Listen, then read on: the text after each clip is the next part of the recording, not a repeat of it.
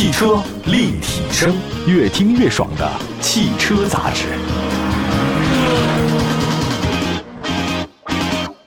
欢迎大家，这里是汽车立体声。今日呢，乘联会公布了二零二三年的三月份全国乘用车的市场分析报告。过去的三月份，乘用车市场零售呢，大概是一百五十八点七万辆，应该算是本世纪有史以来最弱的一个三月的环比增速，这个很正常嘛。三月份零售偏弱是什么呢？专家分析是因为消费不旺，大家不想买东西了，还有市场价格太混乱带来的观望气氛实在是太重了，综合因素叠加的。你看，有便宜的，有涨价的。反正大家不知道你到底要涨还要跌。他说，从走势看呢，专家说三月份前两个周呢是销量严重的偏低，进入到三月下旬以后呢再逐步的回暖，跟天气差不多。整个今年一到三月份累计零售呢是四百二十六点一万辆，同比下降百分之十三点四。刚才专家说一点啊，就是说这个市场价格混乱是什么呢？就是因为三月份呢这个车市出现了大量车企那个促销的这个原因，宣传力度特别大。但呢，你看仔细分析之后发现啊。它大减价了车型啊，限时、限地区、限车型。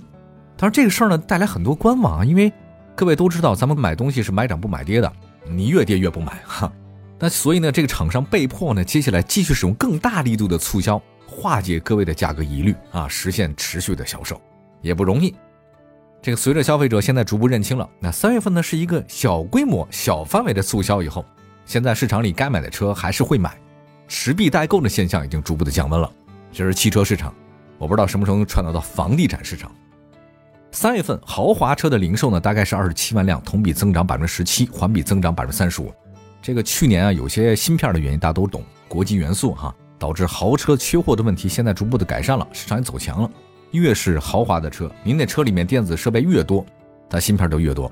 自主品牌零售呢，大概三月份是七十七万辆，那么今年的三月份自主品牌国内的这个零售份额是百分之四十八点四。这个差不多是半壁江山啊！你可以想见，国人对自主品牌的爱啊，还确实是有的。三月份主流合资品牌零售呢是五十四万辆，德系品牌占了大概百分之二十一点九。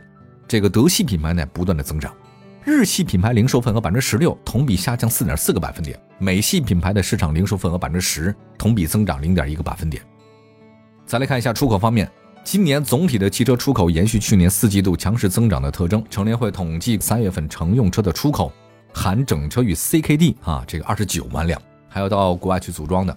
随着出口运力的提升，三月份自主品牌出口达到二十五点四万辆，同比大增百分之一百六十六。那么在新能源市场，我们再看一看啊，三月份新能源乘用车批发销量呢达到六十一点七万辆。从月度国内零售份额来看，三月份主流的自主品牌的新能源车零售份额占到百分之六十七，同比增长六个百分点。合资品牌的新能源车的份额呢是百分之五点八。新势力份额是百分之十点四，这个就是魏小李为首的，他们同比呢下降六点六个百分点。看来大家对新势力的车呀，呃，宣传力度是很好，主打的是一个概念，可是持续销售倒没有那么火啊。特斯拉的份额呢百分之十四点一，应该算是跟比亚迪啊这个前两位的新能源品牌。但是我听说特斯拉可能还要降价。三月份的新能源乘用车出口是七万辆，纯电动车占到百分之九十四点三，A 零加 A 零零级的纯电动车出口占到新能源的百分之五十五，但是。这出口的里面哈，大部分都是小车。三月份厂商出口方面，上汽乘用车大概出口了两万三千六百五十四辆，比亚迪一万三，特斯拉中国是卖了一万两千多辆，这是出口的。东风奕捷特五千六百辆，长城汽车四千六百辆，哪吒汽车三千七百辆，吉利汽车一千一百多辆，奇瑞汽车五百六十四辆，创维汽车呢是五百一十七辆。各位知道创维汽车吗？没错，不是创维电视，但是跟它有直接关系啊。江淮汽车三百八十八辆，上汽通用五菱三百六十六辆，一汽红旗两百四十辆，东风乘用车一百六十四辆，上汽大通一百四十辆。那么从自主出口的海外市场零售数据来看呢，A 零级的电动车占比达到百分之六十，这个绝对是出口的主力军。出口还是小车啊，也便宜啊。你说在国外大概花了不到一万美金或者一万欧，他就能买到一个不错的新能源的车，这是咱们的优势哈。三月份厂商批发量。突破万辆的企业回升到十一家，其中比亚迪二十万辆，特斯拉中国八万八千辆，广汽埃安四万辆，长安汽车三万三千辆，上汽乘用车三万一千辆，吉利汽车两万八千辆，理想汽车两万辆，上汽通用五菱一万五千辆，长城汽车一万三千辆，蔚来汽车一万辆，哪吒汽车一万出头。那么在主流的合资品牌当中啊，您看这南北大众强势领先，新能源车批发一万两千多辆。占据主流合资纯电百分之五十强，就是在这个国内啊，你就发现了自主品牌的新能源是占优的。那么在合资品牌里面，什么什么合资品牌？像大众啊、通用这都合资品牌啊，他们的这个新能源里面谁卖的好呢？是南北大众 ID 系列。就我看了，大众真是坚定啊电气化的转型。之前啊，大家都总觉得说你大众车卖那么好啊，你现在开始搞电动车，能玩得转吗？会不会影响你的这个燃油车的销售？发现大众真的是厉害，果不其然啊，在新能源上面，大众还有一席之地了。只是说其他的像丰田、日产，当然日本系的这个车卖的都不行。它的新能源转型实在太慢了，它主打的其实是一个混动。那既然说到混动，说说混动吧。三月份普通混合动力车型乘用车批发是五万七千辆，同比下降百分之四啊。其中丰田两万七千辆，本田两万辆，传祺四千多辆，日产一千四百辆，东风两千七百辆，吉利三百一十一辆，上汽通用五菱一百六十三辆。你从数据上看呢，其实丰田、Toyota 依然是混动市场的领跑者，那本田跟它差距挺小，那这个日产存在感很低。因为日产也算是日系三强当中啊，把混动引入到国内最慢的一个企业。三月份，比亚迪呢是十九万辆的成绩呢，成为月度厂家的零售销量冠军，同比增长百分之八十六。一汽大众是十四万辆，同比大增百分之十六，排名第二。长安汽车是九万多辆，排第三，但是它销量是同比下跌了。吉利汽车九万辆，排名第四。上汽大众是八万多辆，排名第五。特斯拉是七万六千多辆，排名第六。上汽通用排名第七，六万多辆；一汽丰田是六万两千多辆，广汽丰田也是六万多辆，这是第八、第九位啊。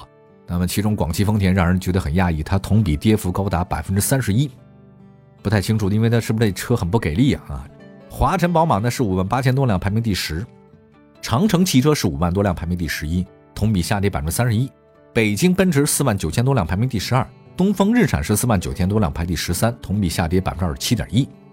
我觉得现在东风日产呢，好像还没有找到他们销量止跌回升的解药。之前他们的奇骏呐、逍客、轩逸什么的，其他一大都很好，还真的是花无百日红啊！就你当年很好的，不一定以后就很好。尤其是他改三缸以后一意孤行，导致奇骏现在真的是实在是惨不忍睹哈。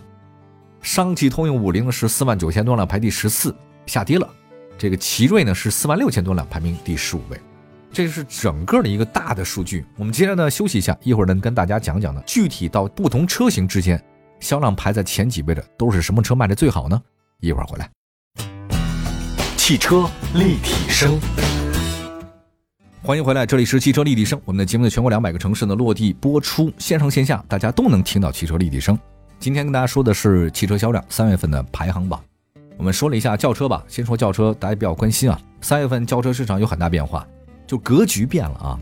我觉得主要是现在油价呢处于高位的原因。今天去加油，加油站的小哥还跟我说呢：“您赶紧加，今天晚上就涨价。”我忽然想到很多年以前的副食品涨价那个相声了。有越来越多的消费者呢，其实现在是用新能源代步的啊。三月份比亚迪秦四万三千多辆排名榜首，这个太厉害了。一个比亚迪秦卖了四万三千多辆，它这一个月卖的量就比很多厂家所有的车型加在一年的量还要高。插电混动车型价格门槛低到十万以内，所以之前啊，很多消费者想买燃油车，现在不了。人家为什么不考虑比亚迪的这个插电混动啊？完全可以啊，价格又不贵，而且降低成本。哎呀，谁跟钱有仇啊？海豚呢是两万七千多辆排第二，这是一款两厢的纯电紧凑车，入门的车型续航就已经达到四百二十公里，你要日常代步的话真没问题。排名第三的还是新能源，广汽安 S 呢是两万六千多辆排名第三。曾经的这个轿车市场明星车型还有大众朗逸啊，以两万四千多辆排名第四，它也有一些同比增长，但是对手呢实在跑得太快。它的老对手轩逸呢是两万三千多辆排第五，这个是日系的家用车。轩逸的卖点是什么呢？其实很简单，就便宜、省油。但是有这么问题，就算是轩逸这样的当年的这么火的车型啊，你主打的是省油，可是您在纯电或者说插电混动面前，您依然是费油的。你在使用成本方面你没有优势啊。另外还有不少网约车司机啊，选择比亚迪秦 PLUS 啊，或者广汽安 S，这是最好的证明，他不再选轩逸了。五菱宏光 mini EV 两万三千多辆排第六位，它的核心卖点就是便宜。但是市场上也出现了跟它定位相近的这个车型，所以五菱宏光啊也不能老这么便宜下去，也有危机哈。特斯拉 Model 3啊是以两万多辆排名第七位，它是中级车市场的销冠。即将换代的本田雅阁呢是两万多辆排第八，终端优惠特别大。雅阁的性价比其实真的不错，现在降到这个份上了。我觉得，如果您不是特别要追新潮的消费者，现在入手买雅阁还是很合适的。大众速腾一万七千多辆排第九位，它的老对手卡罗拉一万六千多辆排第十，和轩逸差不多，就是卡罗拉呢依然是省油的为卖点，保养也便宜，但是现在面临新能源的压力也不小。当然，另外还有一个问题就是卡罗拉的 CVT 变速箱，包括它其他的一些问题，经常我们在节目中说嘛，我们说它这个问题那个投诉的特别多哈。丰田这两年好像品控方面有问题哈。奥迪 A 六一万五千多辆排第十一位，这是豪华车里面的中高级车的销冠了。长安逸动一万五千多辆排第十二位，但是下跌不少。奔驰 C 一万四千多辆排第十三。其实国产的 C 级啊，多说两句啊，奔驰燃油版的车型它只有一点五 T，但是好像我发现客户对这个一点五 T 发动机没什么意见，就不太看重。您不觉得这个发动机是不是有点小呢？不会，他不觉得。另外，我也觉得就是奔驰 C 啊，它的。技术配置什么的，安全配置比那个奥迪的 A4L 和那个宝马三要高一点，哎，所以还是卖得好，毕竟是三叉戟嘛，对吧？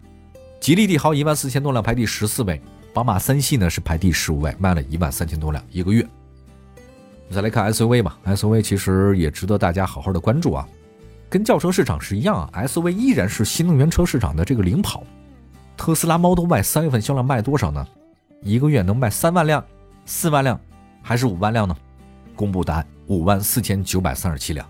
哎呦喂，这个是月度 SUV 销量冠军啊！曾经当年这个宝座是长城的 H 六，现在已经是特斯拉 Model Y 了。它这个月销量基本上同比增长高达百分之三十八点三。那么第二位是谁呢？比亚迪宋卖了多少辆呢？四万零一百一十四辆，排名第二位，同比增幅高达百分之五十。比亚迪元 Plus 两万七千多辆，排第三位。长安 CS 七五，哎，这个回来了。你看前几位啊都是新能源，您到第四位了，一万六千多辆，这才是燃油车。老对手哈弗 H 六多少呢？一万四千多辆，排名第五位。长安 CS 系列还有哈弗 H 系列，那都是自主紧凑 SUV Super Star 啊。七五和 H 六品牌力都不差，但是现在啊，此一时彼一时啊，很多人喜欢的是新能源。当然你要这么说，哈弗 H 六其实也有插电混动车型。可是大家对你的那种燃油版的这个定性啊是根深蒂固，他不觉得你这个是插电混动车型，那这就没辙了。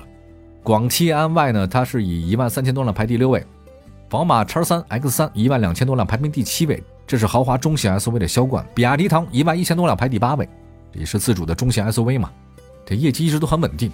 大众探岳一万一千九百多辆排名第九位，其实这个第九位跟第八位的好像就差一辆车。比亚迪唐是第八，卖了一万一千九百五十四辆；大众探岳排第九，卖了一万一千九百五十三辆。但是我觉得大众探岳的后劲儿应该是可以。嗯，燃油车方面，大众还是有自己的独到地方啊。那上汽大众的那个途观 L 没能进前十五，这个让人很很唏嘘啊。当年曾经加价的车型啊，宝马 X 一一万一千八百多辆排第十，因为宝马 X 一呢马上退市了，所以它的性价比比较高，大家买的话可以买一买啊。丰田 RAV4 荣放，本田 CR-V 啊，这个排名第十一、第十二位，这两款日系车呢都销量大幅下跌，尤其是 RAV4 跌幅很大，CR-V 跌的更多。当年 CR-V 呢是所有成功的中产阶级人士的第一台车，就很雅痞的感觉哈。现在好像大家没人这么说了。另外一个，我觉得就是东风系有个问题，就是前一段时间那个东风雪铁龙 C6 呢官方降价大促销，现在导致让这个东风本田啊。大家可能会对它这品牌含金量打一个折扣啊。另外，红旗 HS 五呢是一万一千多辆排第十三位，奥迪 Q 五呢是一万一千三百五十五排第十四位，吉利博越 L 呢是一万辆排名第十五位。我们再来关注一下 MPV 的销量，在 MPV 市场的别克 GL 八依然是领跑者，三月份卖了一万一千九百四十九辆，同比大增百分之五十二。那虽然是市场可以选择的车型很多，但是别克 GL 八的领跑地位好像很稳定啊。五菱宏光三月份卖了一万多辆出头，排第二位。腾势第九，大概也是卖了一万多辆吧，应该也算是一款月销超万的 PV 了，这个成绩是不错的。传祺 M 八呢也很好，三月份卖了八千多辆。丰田塞纳卖了六千多辆，第五位。我觉得在 g r a v i a 上市以后，塞纳出现下滑也是情理之中啊，完全不意外。传祺 M 六这个三月份卖了五千多辆，本田艾力绅是四千多辆，排第七。刚才说的丰田 Gravia 啊，它这跟那塞纳差不多嘛，它是三千多辆，Gravia 卖了三千多辆，排第八位。虽然是丰田，大家可能选择塞纳的多，选你 Gravia 的少。五菱加辰是三千多辆，排第九。风行凌志呢是两千多辆，排第十。本田奥德赛两千三百多辆，排第十一。我觉得在塞纳和古瑞亚上市以后，本田系列的像奥德赛啊、艾力绅，一个是东本一广本的啊，都有很大的压力。那极氪零零九两千多辆排第十二位，瑞风一千九百辆排第十三，奔腾 NAT 排第十四位，每个月只卖一千多辆啊，不多。别克世纪这个车是一千八百多辆排第十五，但这个贵哈。别看它大概一个月只卖一千八百多辆，但是它起步价格就将近五十三万，你全办下来的话六十以内啊，很贵的。所以只能说明别克呢在 MPV 市场里面很高的认可度，有人认习惯成自然，这个习惯想养成了，这个改变它的形象和定位是非常不容易的事情。好的，感谢大家收听今天的节目啊，这里是三月份车市销量排行榜汽车立体声，我们明天同时间继续关注汽车话题，明天见，朋友们，拜拜。